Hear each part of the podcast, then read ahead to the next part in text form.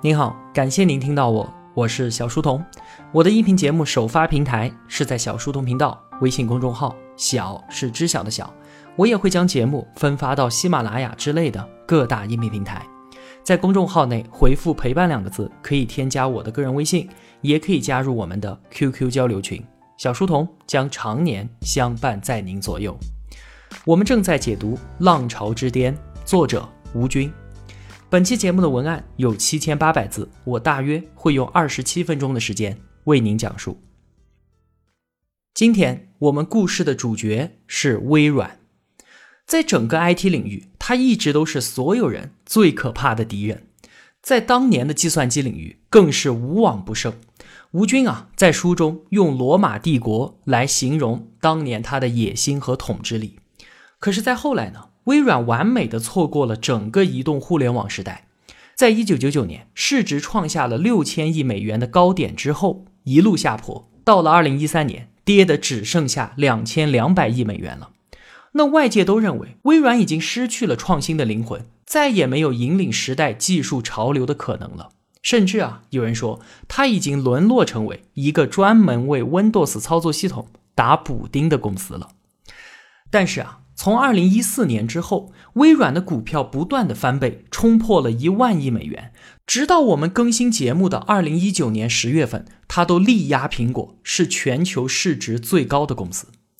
那今天呢，我们就一起来聊一聊微软的故事。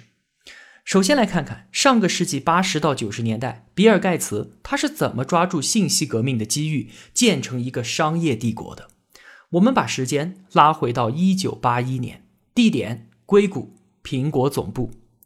此时此地啊，正在进行一场双雄会。公司在前一年上市，意气风发的乔布斯邀请刚刚拿下 IBM PC 操作系统订单的比尔盖茨前来洽谈合作事宜。这一年，他们两个都是二十六岁，但是谁也想不到啊，个人电脑领域将会由这两个人来争夺天下。乔布斯呢，就向盖茨展示了为 Mac 电脑准备的交互式图形系统，还有鼠标，想让他为这个新系统来开发软件。那盖茨看到眼前的这些东西啊，惊呆了。这些东西明显的代表着未来，比他当时微软的 DOS 系统不知道要强上多少倍。在这次会晤当中，乔布斯显得很傲慢，而且开出的合作条件呢也很苛刻。虽然这让盖茨感到很不高兴。但他最终还是答应了这次合作，因为他是冲着这个新的操作系统来的。那假如啊，时光能够倒流，乔布斯一定不会举办这场双雄会的，因为在这一次会晤上，他犯了两大错误。首先，他一直认为操作系统一定是和电脑硬件捆绑在一起的，他完全没有意识到个人电脑工业的统治者其实完全可以不用自己制造计算机，而只需要控制操作系统。就已经足够了，这是他当时完全没有想到的。第二个也是最重要的错误，是他研发出的新系统可以给世界上任何人看，唯独不能给比尔盖茨看。他低估了盖茨，万没想到面前这个眼镜儿永远都擦不干净的计算机虫，在日后差一点就要了他苹果的命。这两个人啊。都是卧榻之旁不容他人酣睡的垄断者，只是他们选择的路径完全不一样。乔布斯呢，打算从硬件到软件全部垄断，但是这在事后被证明是行不通的。而比尔盖茨在个人电脑工业刚刚兴起的时候，他就敏锐地意识到，只要我控制了操作系统，就间接地垄断了整个行业，因为操作系统是卖电脑的时候就装好的，用户没得选，而且其他所有软件。都要在操作系统的基础上开发运行，因此啊，在自由竞争之后，这个地方必然首先出现赢者通吃的垄断局面。当年有三家公司有机会达成这个目标，分别是 IBM、苹果还有微软。可是，在十年之后呢，只有微软一家独大，其他两家雇佣过微软的大公司被曾经的这个店小二打的是落花流水。让乔布斯和比尔盖茨两个人生于同一个时代，确实是一件挺令人遗憾的事情。因为在 PC 时代，两个人当中注定有一个要成为失败者。那在技术的嗅觉和产品的设计上，确实是乔布斯更优秀；而在商业眼光和经营上呢，则是盖茨要做得更好。比尔盖茨回到微软之后啊，赶紧亡羊补牢，他一定要夺取操作系统的控制权。为此呢，他做了几方面的部署。首先，兑现了给乔布斯的承诺，为 Mac 开发软件，但是目的呢是了解 Mac 系统的技术，学来之后开发自己的图形操作系统。其次呢，他答应跟 IBM 合作，一同开发 OS2 操作系统。一来正好可以训练自己的队伍，二来他想借助 IBM 的力量制约苹果。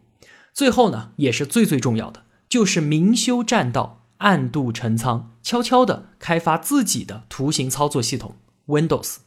随后，在一九八五年和一九八七年，开发出了 Windows 一点零和二点零。但是这两个版本啊都很失败，盖茨不断的请来高手助阵，不断的对他的 Windows 进行完善。那完成了研发上的布局之后，他在市场上继续更新落后的 DOS 系统，给自己争取时间。这段时间啊，为了保证公司的收入，他还特地请来了哈佛的老同学鲍尔默，并且委以重任。再后来呢，鲍尔默也是接任了微软的 CEO 的位置。在上个世纪最后十年，微软这条大船。盖茨就是把握方向的船长，鲍尔默呢就是掌舵开船的大副。微软在鲍尔默的手上，从一家初创企业变成了一家正规化的大公司。从双雄会到比尔盖茨推出革命性的操作系统 Windows 3.0，整整过去了九年的时间。在这九年时间里啊，盖茨用完全不是一个时代的操作系统 DOS 去对抗苹果的 Mac 系统，就如同用手里面的大刀长矛对抗人家的洋枪洋炮一样。但毕竟是长达九年的时间，不是九个月，微软它是怎么扛过来的呢？我们想，在瞬息万变的商业世界，乔布斯竟然给了比尔盖茨那么长的时间，完成了对自己的超越，这实在是太令人费解了。其实啊。这是因为乔布斯以及他的继任者想要垄断从硬件到操作系统的整个市场，这让领先的苹果犯了一个致命的错误，那就是走封闭式的道路。刚才我们就说，当时啊，软件都是在卖硬件的时候直接送给用户的，所以没有办法单独拿出来赚钱。因此呢，苹果一直坚持硬件和软件捆绑销售，它拒绝开放 Mac 电脑的技术。结果呢，就是把所有想要从个人电脑分一杯羹的兼容机厂商，全全部部都推给了 IBM，还有微软。那由于 IBM PC 的开放，让兼容机的价格越来越便宜，买的人也就自然越来越多。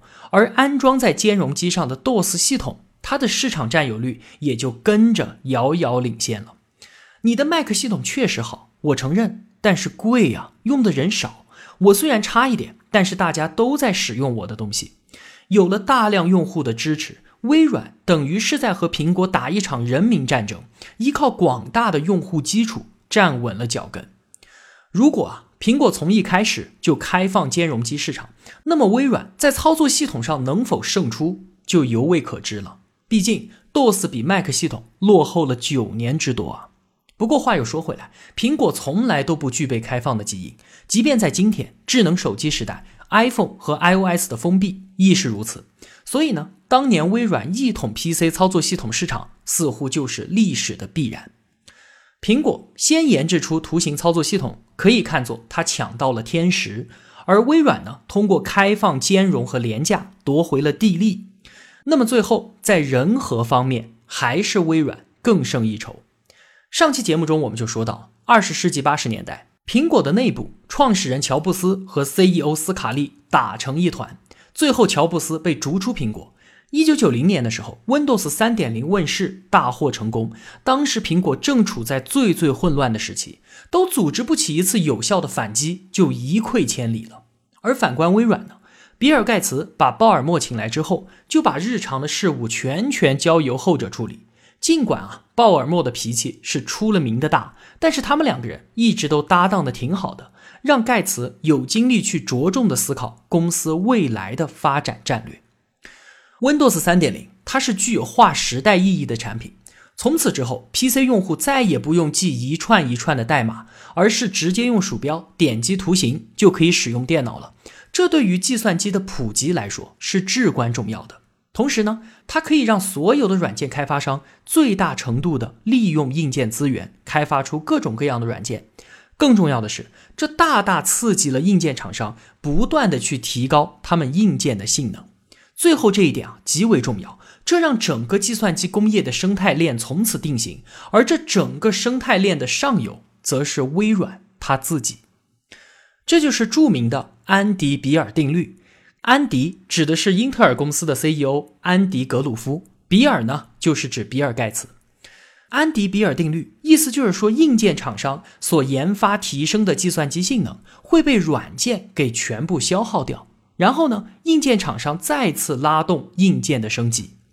这个定律啊，推动着整个生态链不断的向前发展，自己想把整个市场都包圆，在生态链上没有给别人留下生态位，这也是苹果在操作系统上不可能战胜微软的更加深层次的原因。那关于这个呢，我们在下期节目聊计算机行业三大定律的时候，我们再详细的说。到了这个时候啊，微软的垄断地位已经形成了一个新的帝国就此诞生。一九九七年，它的市值首度超过了 IBM。虽然当年他一年的营业额都不到人家 IBM 一个季度的收入，但是华尔街呢就是看好微软，认为它代表未来。垄断操作系统只是比尔盖茨建立 IT 帝国的第一步，紧接着他三记重拳，干净利落地消灭掉了制作办公软件的两家大公司以及制作浏览器的网景公司，把几个利润最大的应用软件抢回到了自己手里。夺回办公软件，它是通过转化市场优势为技术优势的手段。什么意思呢？就是说操作系统是我自己的。我可以率先推出相应的软件，你们也要做是吧？那就等着呗，等我的操作系统做的差不多了，我拿给你们看，然后你们再动手做。所以啊，这样的战争还没开始就已经结束了。而微软对于网景的打击，则是浏览器领域的生死之战。这一战对之后的互联网格局产生了深远的影响。从此之后，也让所有不可避免要和微软起冲突的公司都要去研究一下网景的教训。那这场仗是怎么打的呢？话说，当年互联网兴起，急需一个通用的网络浏览器。那一九九四年的时候，网景公司成立，网景浏览器一经推出就大受欢迎，不到一年卖出了几百万份。比尔盖茨很快就意识到浏览器的重要性。因为他们微软自己就是通过控制了人们使用计算机的时候没有办法绕过的操作系统，进而控制了整个计算机行业，而浏览器则是人们通向互联网的必经之路，所以比尔盖茨必须要把它给夺回来。微软先是提出收购网景公司，遭到拒绝，然后盖茨又派人去谈合作，只是合作的条件比较苛刻，微软要注资网景，而且要进入董事会，最终网景不干。他觉得自己当时有市场和技术上的优势，不惧怕微软。但事实证明，这些优势根本就靠不住。比尔盖茨想，敬酒不吃吃罚酒是吧？那好，他调集全公司之力研发 IE 浏览器。尽管啊，当时推出的 IE 远远不如网景，但是微软把 IE 直接捆绑在 Windows 上，免费送给用户。这样一来，网景怎么可能打得过垄断着操作系统的微软呢？从此之后，再也没有谁能在 PC 客户端软件上挑战微软了。比尔盖茨剩下的唯一一件事情，就是去和美国司法部解释他这么做的合理性。司法部对于微软的反垄断调查，早在1991年就开始了。在94年，微软和司法部达成协定，不在 Windows 上捆绑销售软件。现在呢，你系统里直接捆绑了 IE。不过，比尔盖茨狡辩说。IE 它不是一个独立的软件，而是系统里面的一项功能。但是对于用户来说，完全都是一样的嘛。司法部对微软的反垄断诉讼拉开了序幕。虽然啊，网景公司得到了大家普遍的同情，但是他却没能坚持到法院的裁决结果就已经凉透了。不久之后，微软又故技重施，用捆绑播放软件的方式打败了相应的竞争者。这场反垄断官司打到两千年，终于有了初审结果。微软，你还是违反了反垄断法，我们要强制把你拆分成两家公司，一个呢是单独做操作系统的，另一个呢就是经营其他软件的。当天，微软的股票就应声暴跌掉一半。微软以外的人啊，看到这个结果都是兴高采烈，因为他的行为确实是犯了众怒了。但是最终的结果，除了一些罚款之外，微软并没有被强制拆分，至今都没有任何公司能够撼动它在 PC 软件领域的垄断地位。微软帝国一直都稳稳地站在那儿。在击败网警、IE 大获成功之后，微软内部啊发生了一场大讨论，说我们公司的未来到底是应该继续以操作系统为中心呢，还是应该以 IE 浏览器为中心？转向互联网市场呢？这场大讨论最终以操作系统的胜利而告终。IE 被降级为 Windows 的一个应用，重要性从战略层面下降到了战术层面，这也为他之后在互联网竞争中的失败埋下了伏笔。在微软收拾网警的同时，雅虎已经迅速崛起，成为了全球最热门的网站。现在呢，盖茨腾出手来了，成立了 MSN，大举进军互联网。可是啊，在互联网领域，雅虎用广告收益不断的给用户免费提供各种各样的服务，免费才是互联网的主流模式。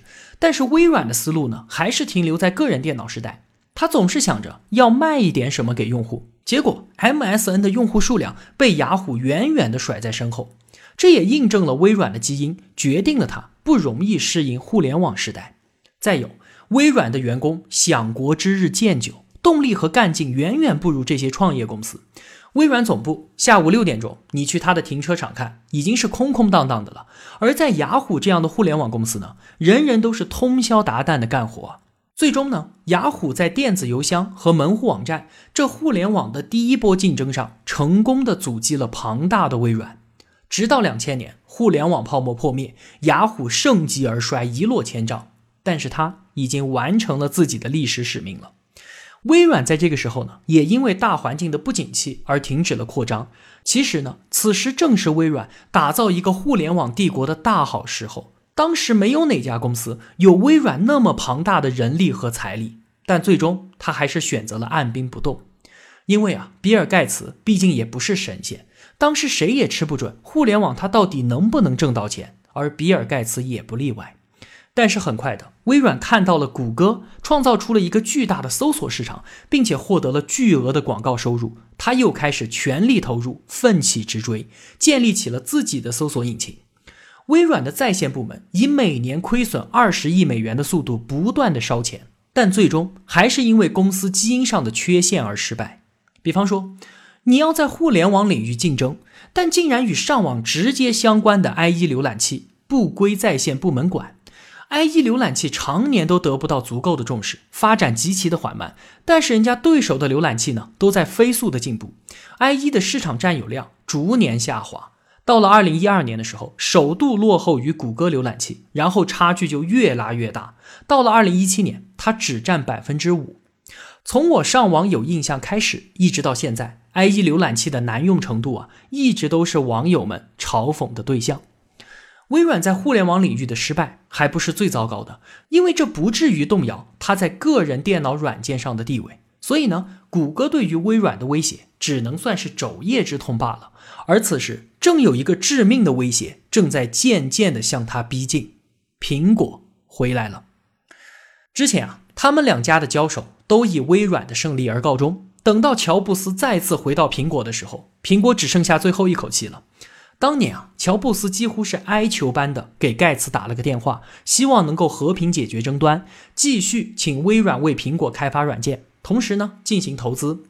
或许啊，盖茨一方面不想再惹官司了，另一方面呢也觉得苹果不会对自己构成什么威胁，因此就答应了乔布斯对于苹果投资，而且还没有拿投票权。这个消息一出，苹果当天的股价就飙升了百分之三十三。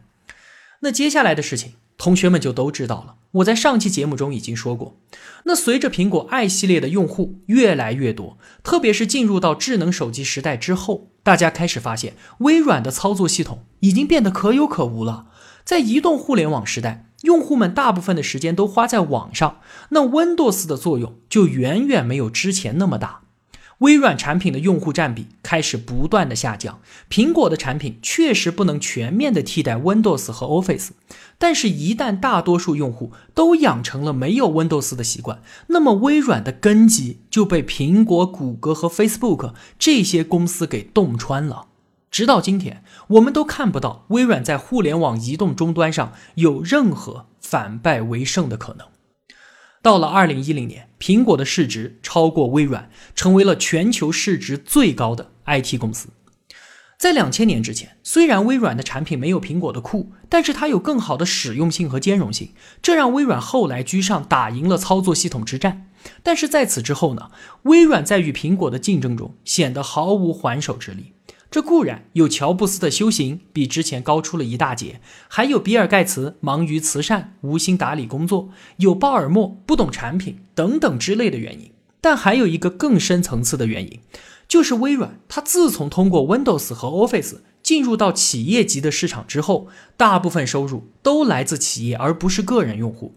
那微软对于企业级用户的收费也要贵得多，而且在全球范围内，企业盗版的情况远远没有个人那么严重。所以在很长时间里呢，微软几乎不用花什么力气，就能从企业及用户那儿收到足够多的利润。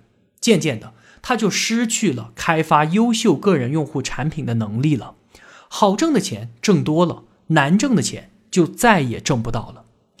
我们自己使用 Windows 的时候啊，经常都会弹出一个对话框，里面是一串我们根本就看不懂的代码，对吧？那既然用户都看不懂，为什么还要弹出来呢？原因竟然是微软假定使用者是配备有电脑工程师的企业用户，而这个弹出的对话框是直接给工程师看的。由此可见，微软已经傲慢到什么地步了？这是一个非常自大的设定，完全没有以用户为中心的理念。那最终的结果就是我们节目开头所说的，微软一路走下坡路，市值从六千亿美元跌到两千两百亿，公司内外都觉得微软已经完全丧失了引领潮流的能力，退化成了一个虽然庞大，但是却陈旧、腐朽与平庸的公司。微软一开始在比尔盖茨的领导下，可以说是无往不利，战无不胜。但是交给鲍尔默之后呢，公司完美的错过了移动互联网时代，在智能终端、搜索引擎、社交媒体、电子商务等等所有领域都不敌竞争对手。不过他最后还是找到了一个合适的接班人，这个人叫做萨提亚·纳德拉。他不仅带领微软走出困境，更是将微软重新推回了浪潮之巅。从纳德拉二零一四年二月四号接任 CEO 之后。公司的市值翻了五倍，超过一万亿美元。今天仍然力压苹果，稳居世界第一。那他是怎么做到的呢？在二零一七年的时候啊，纳德拉写了一本书，叫做《刷新》，其中就讲述了自己是如何带领微软打赢这场转型之战的。我们就来看看纳德拉他自己是怎么说的。那肯定会有同学感到很奇怪。正常来说啊。再怎么也应该等到功成身退之后才写书分享自己的成功经验吧。比方说，人家通用的杰克韦尔奇、IBM 的传奇 CEO 郭士纳都是这样干的。但是你纳德拉才就任微软 CEO 三年时间，是你干的确实不错，但毕竟还走在路上吧，一切都未尘埃落定啊。现在出书立传，未免也太早了吧？但其实呢，这本书。并非是纳德拉成功经验的总结，而是他的一次变革宣言。他是要借此向所有的微软员工、合作伙伴乃至是客户，清晰地表达出微软转型变革的决心。在纳德拉接手之前啊，微软因为在 PC 领域巨大的成功，长期坐享垄断利润，大公司病已经深入筋骨了。所以他认为，比起业务转型更加重要，也更加急迫的是重塑微软的企业文化，重新激活微软的战斗力。当年，比尔盖茨制定的企业愿景是让每个人的桌子上都有一台电脑，而纳德拉给微软的新愿景叫做赋能他人。也就是说啊，微软的价值在于帮助每个人获得更强大的技术力量，帮助他们成就自我。通过这种超越狭隘自我的崇高愿景。唤醒微软员工的使命感与自豪感，让整个公司的气氛焕然一新。紧接着就是对公司僵化的官僚体制动刀子，改革会议制度，引入竞争机制等等之类的，重新激发微软的创新力。那另外呢，我们更关心的是在业务层面，他是怎么带领微软转型的呢？纳德拉上任之后啊，首先宣布微软与诺基亚的合作是失败的，这代表着什么？在此之前啊，微软的核心毋庸置疑就是 Windows 嘛，收取授权使用费，这是微软最最根本的盈利模式。但是全球个人电脑市场经历了几十年的迅猛增长之后，已经进入到一个下降的通道了。这是谁都没有办法对抗的大趋势。时代已经变了，在移动互联网时代，个人接入互联网的第一终端已经不再是个人电脑了，而是智能手机。纳德拉接任 CEO 的2014年，全球每季度个人电脑的出货量是七千万台，而智能手机呢，三点五亿部。2013年，微软花了七十一亿美金收购了诺基亚的手机业务，然后自己生产手机和自己的操作系统 Windows Phone，要与 iPhone 和安卓手机一较高下。但是这一仗打下来，微软一点儿机会都没有。所以，纳德拉承认，微软花了七十一亿美元买来了一个教训，就是属于 Windows 的时代已经远去了。微软在个人电脑上的辉煌是没有办法直接复制到智能手机上的。那微软想要走出危机，必须在根本上做出改变，那就是不再把 Windows 当做整个公司的核心增长点，然后在 Windows 之外找到新的增长引擎。这就是纳德拉带领微软转型之战的战略思路。他给 Windows 新的定位是作为一种服务工具，帮助微软触达用户。这就意味着将改变原来的授权收费模式，走向免费。紧接着呢，就是 Office 这些软件不再与操作系统绑定，而是作为独立的软件运营。微软不再画地为牢，而是以合作共赢的心态，将旗下的软件向苹果、谷歌这些竞争对手开放。他把自己变成为苹果和安卓系统的顶级应用开发者，与这些曾经的竞争者深度的合作。那在 Windows 之外，寻找公司新的增长引擎，他找到了吗？找到了，是什么？云服务。在纳德拉的大力推动之下，二零一五年到二零一八年。微软云业务的收入以每季度百分之九十以上的速度增长，这简直不可思议啊！业界震惊。现在，微软已经超越谷歌，成为与亚马逊平起平坐的云服务巨头。微软也从一家软件公司向一家云计算公司转型。那以上呢，便是二零一四年之后纳德拉带领微软所做出的最重要的转变。虽然啊，他取得的这些成绩确实是令人赞叹的，但是吴军博士呢，在《浪潮之巅》这本书中，对于微软的评价远没有这么乐观。在这一章的最后，吴军总结到，微软用了短短十几年的时间，建立了一个 IT 帝国，而之前的 AT&T 和 IBM 则用了半个世纪才做到同样的事情。它促成了整个个人电脑工业生态链的形成，并且引导整个行业快速的发展。但同时呢，它的垄断也扼杀了无数富有创新精神的公司。如果不是反垄断法的约束和雅虎以及谷歌在互联网领域的阻击，很难想象有什么力量能够阻止它的扩张。微软的缔造者比尔·盖茨是迄今为止在 IT 领域最有野心也最有执行力的统帅。微软的兴衰用两句话可以概括：第一，它兴起于个人电脑的浪潮。随着这次浪潮接近尾声，他自己也进入中年期。第二，他过于强大的个人电脑软件基因，让他没有办法站到互联网时代的浪潮之巅，也错过了整个移动互联网时代。而今天呢，微软它依然是最赚钱的公司之一，但是它的辉煌已经随着个人电脑的浪潮远去了。它今后能不能真正的第二次起飞？很大程度上取决于它能否用云计算实现从软件企业到互联网企业的真正转型。但是啊，从目前微软缓慢的前进步伐来看，这种可能性并不大。这是吴军博士对于当下微软的评价：一家公司能够凝固在我们眼前的只有它的过去，而它的未来到底如何，我们就一起拭目以待吧。无论如何，我还是祝福这家伟大的公司好运。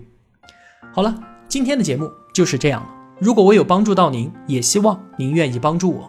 一个人能够走多远，关键在于与谁同行。我用跨越山海的一路相伴，希望得到您用金钱的称赞。我是小书童，我在小书童频道与您不见不散。